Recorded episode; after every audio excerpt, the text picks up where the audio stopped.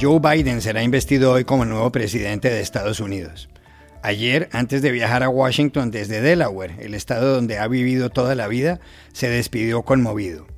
James Joyce, señaló en referencia al poeta irlandés, le dijo a un amigo que si moría, llevaría a Dublín marcado en su corazón.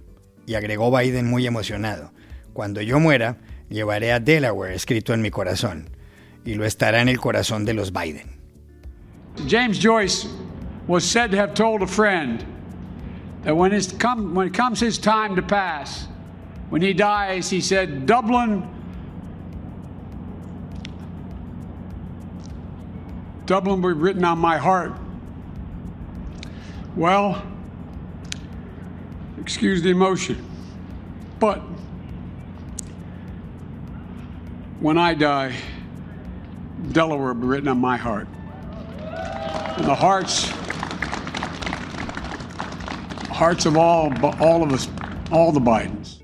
¿Quién es realmente Joseph Robinette Biden Jr.? ¿Cuál es la historia personal y política del presidente número 46 en la historia estadounidense? Hoy se la contamos aquí.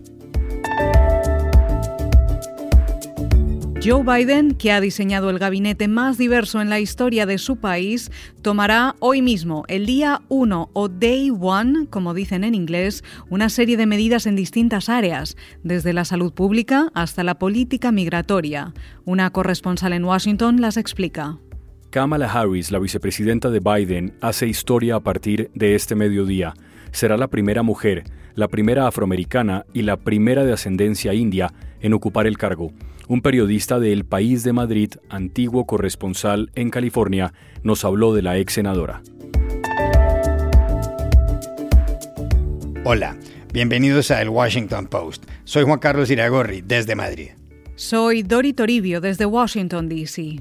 Soy Jorge Espinosa, desde Bogotá. Es miércoles 20 de enero y esto es algo que usted debería saber hoy.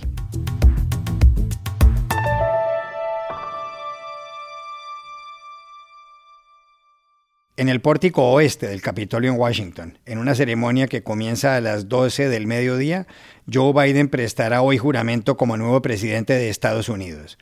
Lo hará con la mano sobre la Biblia que su familia guarda desde hace 127 años. El presidente de la Corte Suprema de Justicia, John Roberts, le tomará el juramento.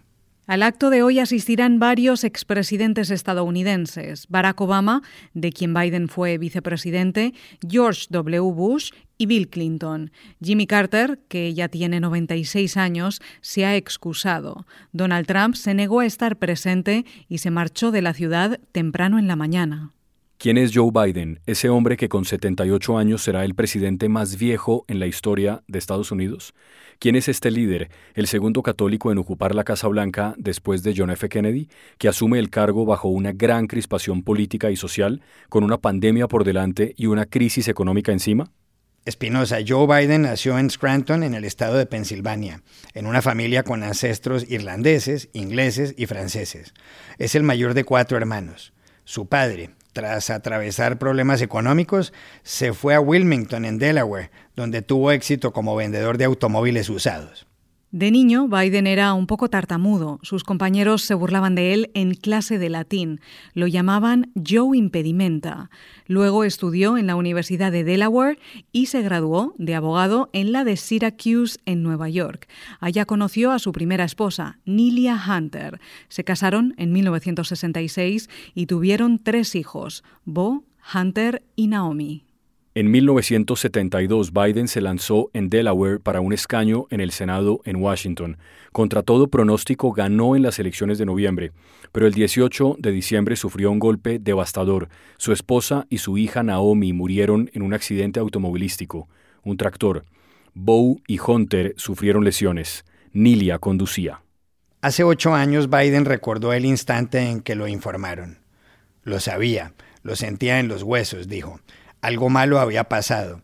La llamada señalaba que mi mujer estaba muerta, que mi hija estaba muerta y que no se sabía cómo iban a sobrevivir mis hijos. Por primera vez sentí cómo alguien puede decidir conscientemente suicidarse. You knew, you just felt it in your bones. Something bad happened. And I knew. I don't know how I knew. But the call said My wife was dead. My daughter was dead. And I wasn't sure how my sons were going to make it. For the first time in my life, I understood how someone could consciously decide to commit suicide. Inicialmente, Biden pensó en no posesionarse como senador, pero lo hizo animado por varios compañeros. Durante años volvió todas las noches en Amtrak, la compañía de trenes, de Washington a Wilmington a dormir a sus hijos. A la mañana siguiente regresaba a la capital. Cada trayecto toma hora y media. En el Senado, donde estuvo desde 1973, cuando era presidente Richard Nixon, hasta 2009, cuando se marchó a la vicepresidencia, Biden presidió comités como el de Relaciones Exteriores y el Judicial. Se opuso a la Guerra del Golfo en 1991 y respaldó la guerra en Irak en 2002. Varias acciones suyas recibieron críticas una en 1991, cuando él no fue consciente de los señalamientos de acoso sexual de la abogada Anita Hill contra su ex jefe Clarence Thomas, que fue aprobado por los senadores como magistrado de la Corte Suprema de Justicia. Otra sucedió poco antes, en 1987, cuando Biden planeaba su primera candidatura presidencial, que no salió adelante y plagió un texto del líder laborista británico Neil Kinnock y además utilizó algunas frases de un discurso de Robert Kennedy, sin darle el crédito. Su segunda campaña a la presidencia en 2008 tampoco llegó a buen puerto.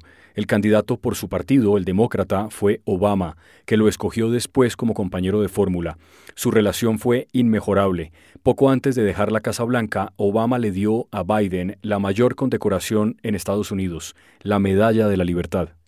Fue por sorpresa. Biden lloró.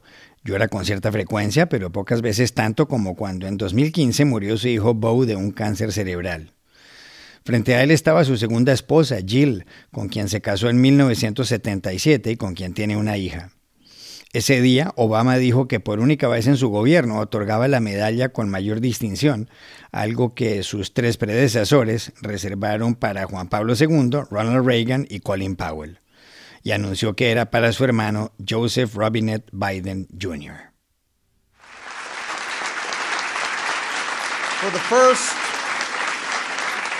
and only time in my presidency, I will bestow this medal with an additional level of veneration, an honor my three most recent successors reserved for only three others Pope John Paul II, President Ronald Reagan, and General Colin Powell.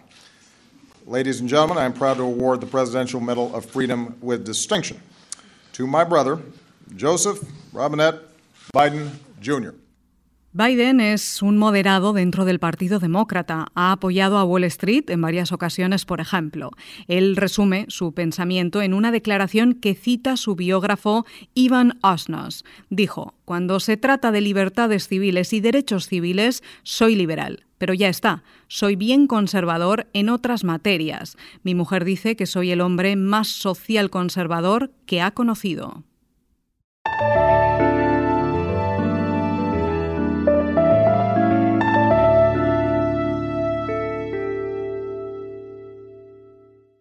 Joe Biden ha escogido ya su gabinete, gran parte del cual requiere la aprobación del Senado, y hoy mismo empezará a tomar medidas. Su equipo ministerial es el de mayor diversidad en la historia de Estados Unidos, y su vicepresidenta Kamala Harris es la primera mujer en llegar al cargo, la primera afroamericana en hacerlo y la primera con ascendencia del sur del Asia. Su secretario de Defensa, el general Lloyd Austin, y la presidenta del Consejo de Asesores Económicos, Cecilia Rouse, son los primeros afroamericanos en esos despachos. Y su secretario de Transporte, Pete Buttigieg, es la primera persona abiertamente gay en ocupar un puesto en un gabinete.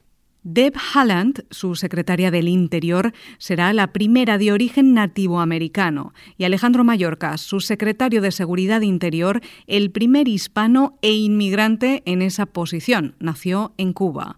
Por otro lado, la expresidenta de la Reserva Federal, Janet Yellen, será la primera secretaria del Tesoro desde Alexander Hamilton en 1789. En otros asuntos, hoy se espera que Biden anuncie una serie de disposiciones. Para entender de qué se trata ese paquete de medidas, hablamos en Washington con la corresponsal y periodista peruana María Luisa Rosell. Una vez que juramente como presidente de Estados Unidos, Joe Biden tomará una serie de acciones desde el Ejecutivo. Extenderá restricciones a nivel nacional para evitar los desalojos y los remates y juicios hipotecarios, lo que aliviará la crisis aguda en la que viven más de 25 millones de estadounidenses. Además, le pedirá al Departamento de Educación que extienda el periodo de pausa para los pagos e intereses de préstamos federales universitarios. De igual forma, presentará una propuesta que ofrezca un camino hacia la ciudadanía para inmigrantes indocumentados y asistencia a países de Centroamérica. Y como su prioridad es frenar el avance del coronavirus en Estados Unidos, Biden va a solicitar que el uso de la mascarilla sea obligatorio en edificios federales y durante viajes de un estado a otro. Y en el aspecto internacional va a regresar a Estados Unidos al Acuerdo de París y dará marcha atrás a la prohibición de ciudadanos de países de mayoría musulmana para que ingresen a Estados Unidos.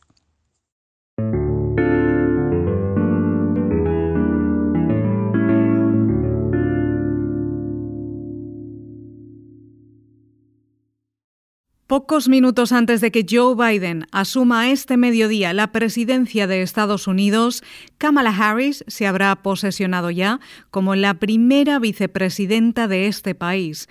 ¿Cuál es su historia? Dori Kamala Harris nació hace 56 años en Oakland, muy cerca de San Francisco, en el estado de California. Su padre, Donald Harris, de origen jamaicano, había llegado a la Universidad de Berkeley para cursar un doctorado en economía. Después fue profesor de la Universidad de Stanford. Su madre, Shyamala Gopalan, nacida en la India, estuvo también en Berkeley, donde hizo cursos de especialización en nutrición y endocrinología. La pareja tuvo dos hijas antes de divorciarse, Kamala y Maya.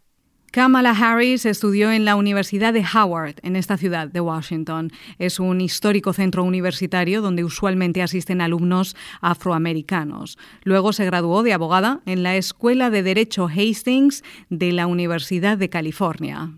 Más adelante, en 2003, fue elegida la primera fiscal afroamericana del Distrito de San Francisco y siete años después en la primera del Estado de California, para lo cual fue reelegida en 2014. Se la recuerda, entre otras cosas, por haber logrado, tras una discusión con el presidente de JP Morgan, que los bancos pagaran 20 mil millones de dólares en vez de una décima parte de esa cifra a quienes habían sufrido desahucios injustos. Harris se casó hace seis años con el abogado Doe Emhoff, que tiene dos hijas de un matrimonio anterior. En 2017 fue elegida senadora por California y el año pasado lanzó su candidatura presidencial, pero fue derrotada por Joe Biden. Él, no obstante, la seleccionó como su compañera de fórmula. Así les ganaron a Donald Trump y a Mike Pence. Tras la victoria el 3 de noviembre, Harris habló junto a Biden, lo elogió dijo que él tuvo la audacia de derribar una barrera en Estados Unidos y de escoger a una mujer, y añadió, si bien soy la primera en ocupar este cargo, no seré la última. And what a testament it is to Joe's character that he had the audacity to break one of the most substantial barriers that exists in our country and select a woman as his vice president.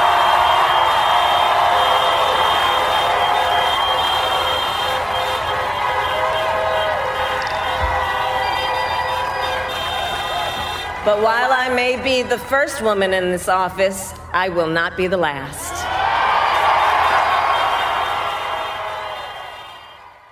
¿Cuál es el rasgo principal de la nueva vicepresidenta de Estados Unidos? Se lo preguntamos a Pablo Jiménez de Sandoval, periodista de la sección de opinión del diario madrileño El País, y quien hasta hace poco, como corresponsal en California, siguió de cerca a Kamala Harris. Yo creo que lo que hay que saber de Kamala Harris es que su carrera ha estado definida por las primeras veces, ¿no? Es una, es una carrera de firsts. Ella siempre ha sido la primera en hacer algo, siempre, en todos los puestos que, ha conseguido. ¿no? Como sabéis, es, es, hija de una inmigrante india y de un inmigrante jamaicano que se conocieron en California. Claro, con un background tan particular, no es extraño que siempre sea eh, o la primera mujer o la primera persona negra o la primera persona indoamericana que llega, que llega a un puesto. ¿no? A veces son las tres cosas. Este miércoles, por ejemplo, va a ser las tres cosas ¿no? cuando, cuando jure como vicepresidenta.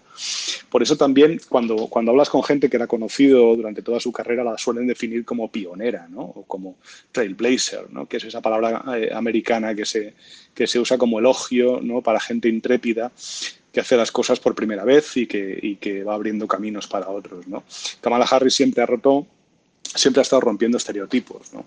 Eh, cuando ganó para fiscal general de San Francisco en 2003 y luego eh, su gran éxito que fue presentarse a fiscal general de California en, 2010 cuando eh, se pensaba que era completamente imposible que una mujer negra de San Francisco, que además era una, especie de isla política especialmente izquierdosa dentro de California, estaba contra la pena de muerte, bueno, se consideraba que era, que era demasiado exótica para ser fiscal general de, un estado como California que por entonces todavía estaba repartido entre, entre republicanos y demócratas. Pero el caso es que ganó, ganó por la mínima, pero ganó frente a un republicano blanco que tenía un perfil de fiscal general duro contra el crimen de toda la vida.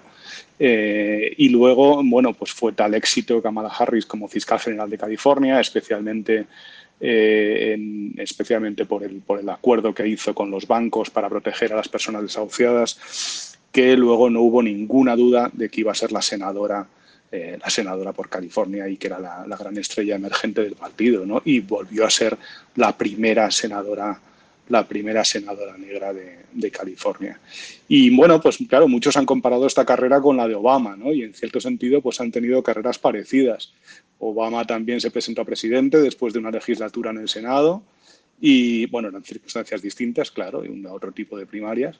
Y la inauguración de Obama dejó la sensación de estar viendo historia, ¿no? De estar viendo la primera vez que veíamos algo, algo así.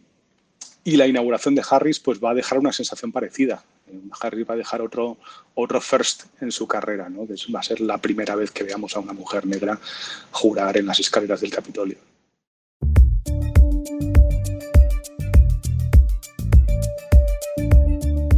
Y estas son otras cosas que usted también debería saber hoy. El líder republicano en el Senado estadounidense Mitch McConnell ha culpado a Donald Trump del asalto al Capitolio el pasado 6 de enero. Se alimentó a la turba con mentiras, fue provocada por el presidente y otra gente poderosa, dijo. The mob was fed lies. They were provoked by the president and other powerful people.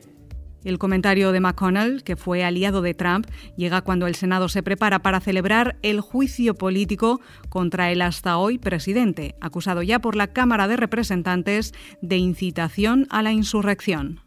En Nicaragua, la Asamblea Nacional ha aprobado una enmienda constitucional que permitirá la cadena perpetua para castigar los delitos de odio el Parlamento de mayoría oficialista modificó el artículo de la Constitución que fijaba un máximo de 30 años de cárcel.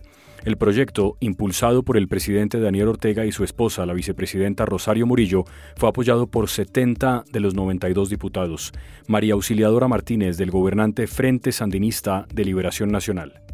La exposición de motivos de la iniciativa destacó que la nación nicaragüense se encuentra preocupada y consternada por el incremento de crímenes crueles, inhumanos, desgradantes y de odio que han causado conmoción, rechazo, indignación y hastío entre los nicaragüenses que claman por la aplicación de una pena excepcional para los responsables que cometen dichos crímenes. El problema, señalan sectores de oposición, es que no es claro quién definirá qué es delito de odio. El periódico independiente La Prensa califica la enmienda como otra arma legal del gobierno contra sus opositores. Y aquí termina el episodio de hoy de El Washington Post, El Guapo. En la producción estuvo Cecilia Favela. Por favor, cuídense mucho. Pero, ah, Dori, antes de terminar, ¿cómo está Washington a poco de la posesión? Pues esta ciudad amanece como pocas veces antes la habíamos visto y podemos despedirnos hoy dibujando esta imagen para nuestros oyentes. El corazón de Washington está sitiado, hay mucha seguridad, con más de 20.000 efectivos de la Guardia Nacional desplegados, el Capitolio y la Casa Blanca casi amurallados y todo el centro vacío, a diferencia de la celebración de otros años en las tomas de posesión. A esta hora ya habría cientos de miles de personas en las calles, pero con la pandemia y la amenaza de violencia, este 20 de enero va a ser muy diferente, Juan Carlos. Gracias, Dori. Chao. Hasta la próxima.